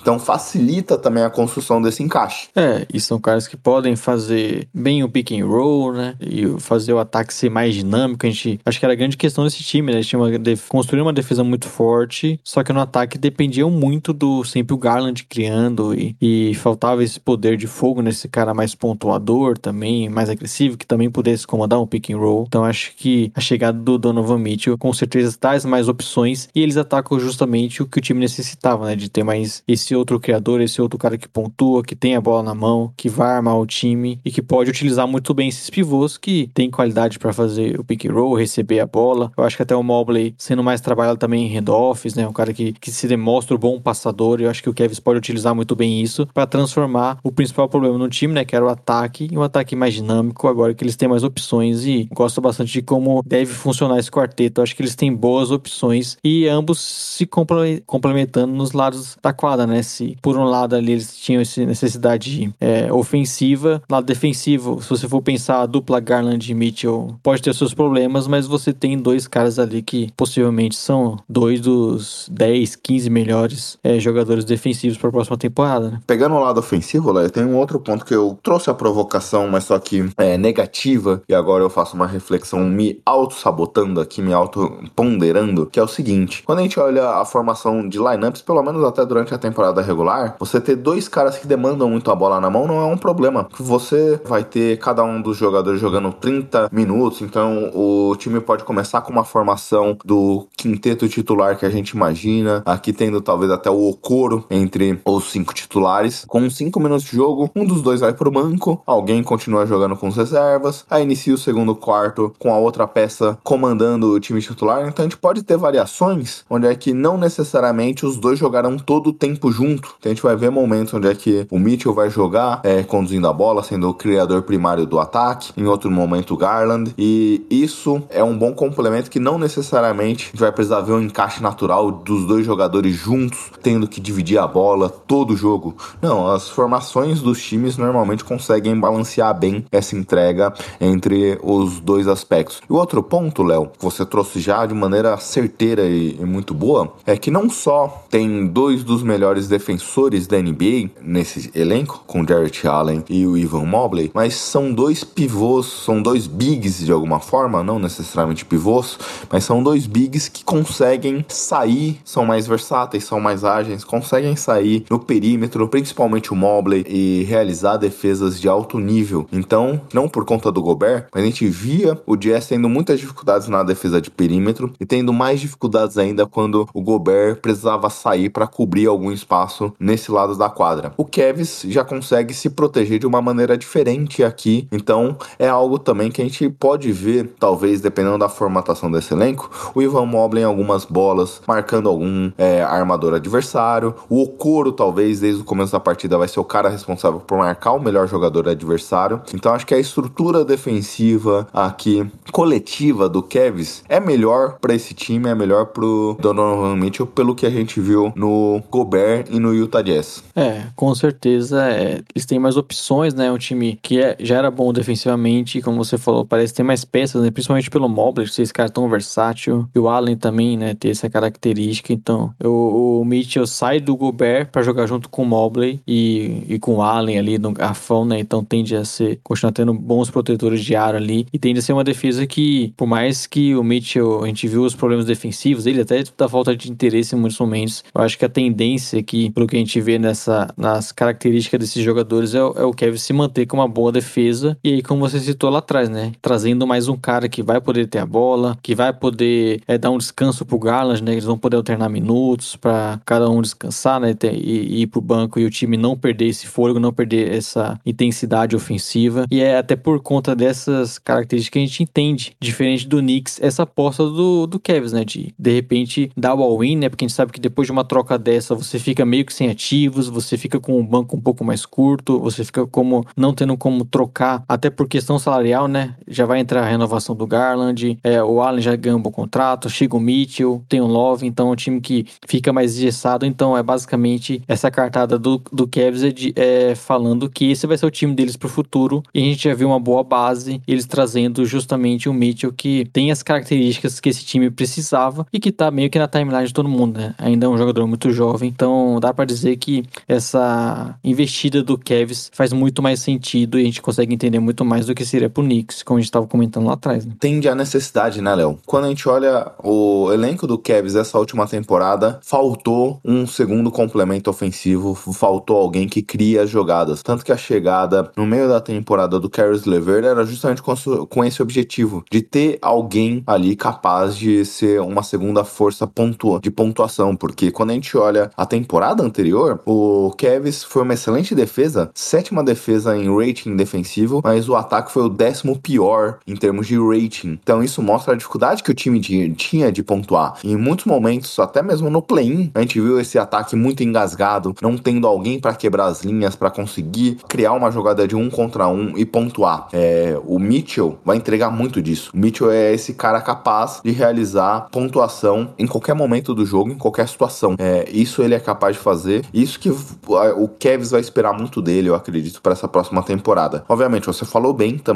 que tem a questão defensiva que a gente precisa entender como vai ser essa formatação, mas se o Cavs conseguir proteger o Mitchell e o Mitchell demonstrar mais interesse nesse lado da quadra, eu acredito num sucesso aqui da franquia, um- numa evolução clara. É, a tendência é ser um time que tenha uma boa base, né, para os próximos anos, que continue crescendo, porque esses jogadores são muito jovens ainda, né? Então, o Garland a gente espera uma evolução, vai pro seu quarto ano ainda, o Mobley pro seu segundo, o Allen também é um cara novo, o próprio Okoro, né, que tende a ser um um cara importante para essa rotação, principalmente para essa defesa de perímetro. Se espera e até se, nesse momento agora precisa de uma evolução dele também ofensiva, né, para contribuir mais. Então é um time muito jovem que tem muito a crescer e que já tende a ser muito forte também, né? Já foi um time que surpreendeu a temporada passada, aí você tem a chegada do Mitchell, com certeza muda o patamar desse elenco e diria até que eles podem sonhar aí, brigar por mano de quadra, dan- dando tudo certo aí, sem lesões esse ano. Pode ser um time muito forte que já surpreenda ainda mais. A base é muito forte agora com o Mitchell a tendência é ser um time ainda melhor. E não é tão simples, é como você citou lá atrás, encaixe, né? Questão de Garland agora vai ter que aprender a jogar um pouco mais sem a bola. O próprio Mitchell, né? Vai jogar ao lado o armador que ele melhor jogou na sua carreira até agora, então obviamente ele vai ter que fazer concessões. Só que a tendência é que seja mais tranquilo esse encaixe do que em alguns outros jogadores que a gente já citou, né? E aí, pra que esse sonho se torne uma realidade, que nem você comentou, de brigar por mando de quadra, pra isso acontecer, eu acredito que o time precisa dar alguns saltos. É, o Okoro, como você falou, precisa ter uma segurança ofensiva melhor do que demonstrou até aqui. Dizem que ele treina muito a questão da bola de três, ele sabe que isso é um problema do seu jogo e acaba prejudicando demais, e já vem trabalhando muito essa parte no seu jogo. E ele precisa demonstrar essa melhoria é, o quanto antes pra esse sucesso. O Ivan Mobley, tudo bem, fo- foi novato essa última temporada, mas ele precisa melhorar melhor seu jogo ofensivamente, como você comentou. Handoff, trazer talvez uma bola de três para conseguir também a- espaçar a quadra. Tudo bem que nos bloqueios duplos a gente já viu esse time do Cavs, mesmo jogando com esses dois bigs, conseguindo espaçar a quadra de uma maneira diferente, mas é necessário uma evolução nesse sentido. O, o Mobley a gente já elogiou highlights dele como um criador secundário de jogada, consegue dar bons passes, tem uma boa visão de jogo. Então o time depende dessas evoluções para conseguir dar um salto. Se vier como vier nessa última temporada, eu acreditaria que eles brigariam por uma vaga direta, sexta posição ali, até porque quando a gente olha a conferência leste, temos franquias muito boas, né, Léo? Brooklyn Nets, os Philadelphia 76ers, Milwaukee Bucks, Boston Celtics, Miami Heat, Miami Heat, outras equipes que talvez estariam no mesmo patamar do Cavs também evoluíram. o Bulls, né, que melhorou esse ano, é um time que, vamos dizer assim, O Atlanta Hawks. É, eu ia falar isso, né? Que deu, deu um all-in junto com a Atlanta Hawks, que é meio- também que buscou melhorar. Então, é só aí a gente citou uns seis, sete times, né? Então, com certeza, algum time que a gente espera ter uma expectativa boa vai acabar até ficando pra play-in, né? Mas é porque a conferência é muito forte. Só que a tendência até com agora o, o Cavs também, eu imagino, está um pouco acima de algum desses aí. Exato. Temos equipes incógnitas aqui também com o Toronto Raptors, Washington Wizards, Charlotte Hornets. Então, o- a Conferência Leste está bem disputada aqui de maneira geral, mas eu gosto do all-in do Cavs. Acho que, dados os objetivos gerais aqui, Léo, todos saíram felizes com essas movimentações. Cavs traz um talento muito bom para compor o seu elenco. O Jazz sai com um objetivo que era acumular o máximo de escolhas possíveis. Exato, é. Acho que foi uma boa troca pra todo mundo. O Cavs conseguiu um grande jogador, um All-Star, um, um jogador com a característica que eles precisam e com a idade, né? Que combina com o elenco. Então eles, eles podem jogar aí juntos por mais uns 10 anos, né? Tranquilamente. É um núcleo que tende a ser muito forte por muito tempo. E aguardar, né? Sabe que. A gente sabe que na teoria é tudo bonito, isso vai precisar acontecer agora em quadra também. Vamos ver essa questão de espaçamento do time, né? Principalmente se jogar o Okoro tende a ter um pouquinho mais de dificuldade, né? Já que o Allen também na remessa. O Mobley, pelo jeito, não, não vai ser um grande arremessador assim De volume, no- é, em volume e nas suas primeiras temporadas, né? embora a gente saiba que ele treina bastante também isso. Então, vamos ver como vai funcionar esse elenco. E é o Kevs voltando a ser assunto, né? Acho que talvez de- tirando a era LeBron, é o grande, talvez o grande período desse time agora. E vamos ver como que vai ser o time de Cleveland. E estou bem- com a expectativa bem alta, viu? Acho que a gente pode aproveitar também essa- esse seu gancho, é um gancho interessante aqui, Léo, porque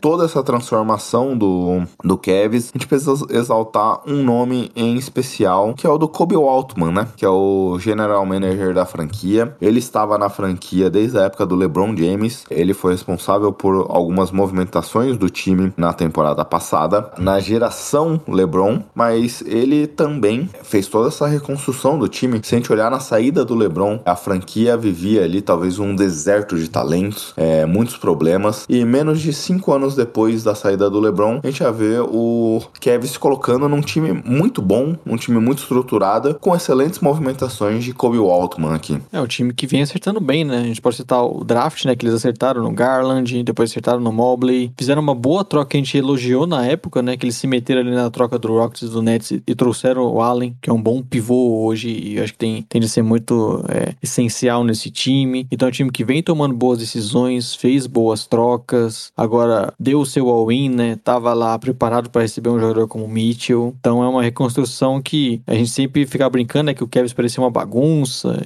dependiam do LeBron sempre na franquia para ter sucesso e eles estão indo para um outro caminho agora e conseguiram reconstruir, trazer os seus jovens, fazer boas trocas, juntar bons ativos e, e parece que agora estão prontos, né, para dar esse próximo passo, para se tornar um contender na primeiro na conferência, né, e quem sabe nos próximos anos até chegar a brigar por título. Quem sabe que é sempre um trabalho muito difícil, né, e poucos times realmente conseguem fazer isso. E pelo jeito o Kevin foi pelo caminho certo e acho que dá para elogiar bastante o Kobe Watchman nessas, nessas suas decisões nas últimas temporadas, né? Exato. Bem, Léo, acabamos essa primeira edição do nosso retorno, né? É, acabamos fazendo atualizações, né? Felizmente tivemos esse assunto da troca acontecendo. Eu até fiquei feliz, Yugi, porque eu acabei nem falando, mas eu ia te sugerir pra gente gravar esse podcast essa semana na quarta-feira. E já imaginou, a gente grava o podcast todo na quarta, aí na quinta acontece a troca. Ia ser uma decepção total, né? A gente acabou não gravando, estamos aqui gravando no sábado e felizmente voltando com esse assunto bom. Mas na quarta eu estaria mais feliz, viu, Léo? Por quê? Porque eu não teria passado a vergonha do São Paulo perdendo de 3 a 1 pro penúltimo colocado do Brasileirão na quinta-feira. Então, seria um homem mais feliz. É, teria esse asterisco. né? Bom, mas aí ficamos felizes de voltar e com o assunto, né? A gente ficou ali debatendo por uns dias o que, que a gente conseguiria falar, né? Porque ficamos um tempão fora, a NBA mesmo assim não tinha muito movimentação. A grande movimentação era o Nets mantendo o time, né? Que basicamente não é um assunto. E tivemos essa grande bomba aí. Quem sabe a NBA nos prestigie e na próxima semana também tem uma outra coisa bombástica, viu, Gui? Exato. Bem, vamos agora para as dicas culturais? Bora. As dicas culturais, Léo, te contar que, como a gente ficou um mês ausente aqui de maneira geral, eu tive dicas culturais pra caramba, viu? Foi um período que eu assisti muitas séries aqui, então teria muita coisa pra indicar, mas eu vou num, numa série que funciona mais ou menos numa dinâmica de filmes ali, na Netflix, Untold. E eles fizeram dois filmes ali que eu acompanhei nesse período que eu gostei bastante, que um é sobre a Indy One, que é uma marca de tênis que no começo dos anos 2000 fez uma dinâmica lá de basquete de rua, streetball, competições e tudo mais. Passava na ESPN é, esse programa e todo mundo que acompanhava, que é mais velhinho, assim que nem eu, Léo, ficou extremamente hypado com o- a dinâmica da Andy One. E eles explicam o sucesso e o fracasso dessa marca, que ainda hoje existe, ainda hoje tem jogadores que são patrocinados por ela, mas perdeu todo o hype que tinha naquele momento, que chegou até a disputar é, em termos de assunto, em termos de visibilidade com a própria Nike lá nos Estados Unidos. Então, bem interessante. Tem outra programa que eu assisti, do Untold, que é do. Você acompanhou o Mentai Tale? Sabe Não. quem é esse jogador de futebol americano? É um cara do início dos anos 2010, acho que ele foi pra NBA 2011, 2012 NFL, né? da NFL. Ainda quando ele jogava no universitário por Michigan, ele era um linebacker, ele teve uma temporada fantástica e a temporada foi marcada onde é que ele perdeu a avó e a namorada no mesmo dia e aí depois se descobriu que na verdade a namorada dele nunca existiu e semanas antes do draft acontecer, ele que era cotado para ser um dos melhores jogadores do ano, escolha de primeiro round, como isso destruiu a carreira dele. E aí, na verdade, ele caiu num feed de internet na época de 2011, 2012. Internet moleque, o pessoal não tinha tanta noção das coisas. Um cara se passou por uma mulher e namorou virtualmente com ele por três anos. Caramba. Ele não sabia disso. Então, é uma história doida. Na época eu lembro de acompanhar é, a NBA, a NFL, e se falava muito desse caso aí, que eu nunca entendi muito bem o que que se passava, mas vendo essa série, você é doido, cara, é doido todo esse negócio. E aí eles entrevistam o cara que se passou pela mulher, que depois ele veio até se assumir transgênero, é, então, na verdade, é uma mulher, né, mas só que na época ele não sabia disso, ele ainda não havia se identificado como uma mulher transgênero e vai passando por toda essa situação. É bem doido toda a história, mas em termos de entretenimento é um negócio absurdo. Infelizmente, o cara, é, o Manti Te'o, passou por problemas psicológicos e ele nunca conseguiu jogar na NFL depois dessa situação. Ele acabou sofrendo muito bullying. P- Pra você ter ideia, cara, era na época do Lance Armstrong lá, revelando que tomava doping e o Manti Te'o era o cara mais odiado dos Estados Unidos. Era mais manchete do que o Lance Armstrong. Então ele nunca conseguiu se recuperar disso e não teve uma carreira boa na NFL. É, grande história, viu? Acho que é uma boa oportunidade pra ver, né? É, aproveitar ainda que estamos sem NBA, né? Assim como você, eu também vi mais coisas essa, essas semanas aí de folga. Mas até pra deixar para as próximas semanas, e até aproveitando o tema, eu vou indicar novamente o Gabriel, o Carlos Esportes, o podcast, né? Você pode contar no Twitter também, porque vamos ter a volta da NFL essa semana. Se não temos NBA voltando ainda, já temos a NFL de volta. Quinta-feira, né? Já é o primeiro jogo. E aí com o domingo, né? Aquelas rodadas cheias. Então eu aproveito para indicar novamente o Gabriel, o pessoal que gosta de NFL, ou quer, quer até mesmo se inserir nesse mundo, porque até porque a NBA não voltou ainda. É um bom podcast para você acompanhar. Ele faz podcast pós-jogo ali já no domingo de madrugada. Tá sempre trazendo muitos assuntos, convidados, pessoal para falar sobre NFL. Tem um programa até de assinaturas dele, né? Então vale a pena acompanhar NFL pelo Carlos Esportes. E aí é até bom, Gui, porque aí eu já tenho mais dicas para dar nas próximas semanas, né? Porque eu já acompanho mais algumas séries. Tem um negócio, na- tem um negócio na Netflix que eu gostei bastante, que eu vi também. E já tenho mais algumas semanas aí de folga para sem precisar assistir outras coisas novas para indicar aqui, viu? E você falou aí da NFL, Léo? Essa semana foi o aniversário do Renando Couto, o narrador lá da ESPN, que comenta NFL. E eu sou amigo dele, né? Eu fui lá na, fui na casa dele, ele fez um churrasco, a gente tava conversando. Tinha outras pessoas da ESPN, a gente tava até falando, cara, a ESPN vai fazer uma cobertura tão grande também, acho que se eu não me engano serão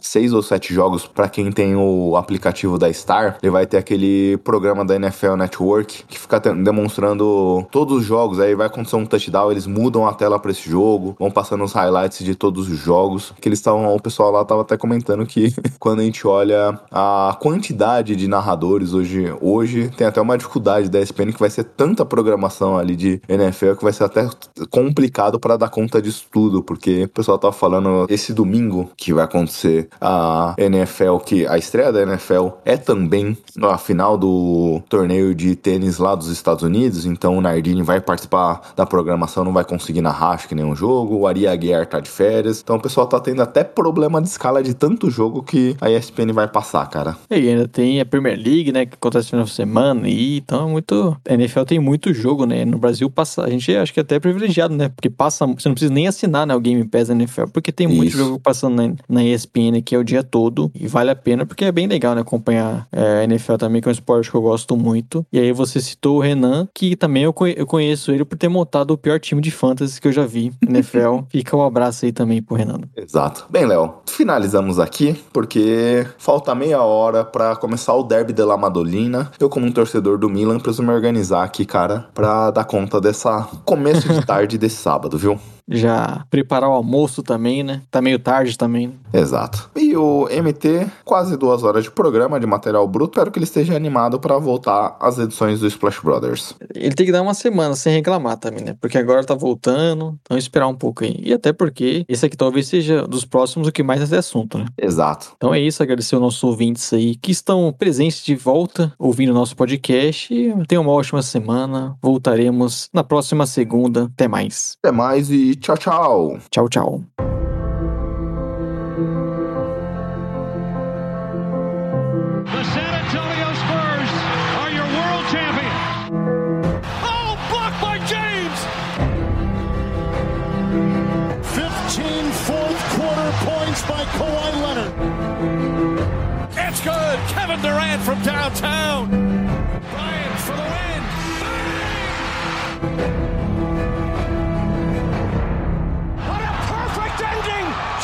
historic day.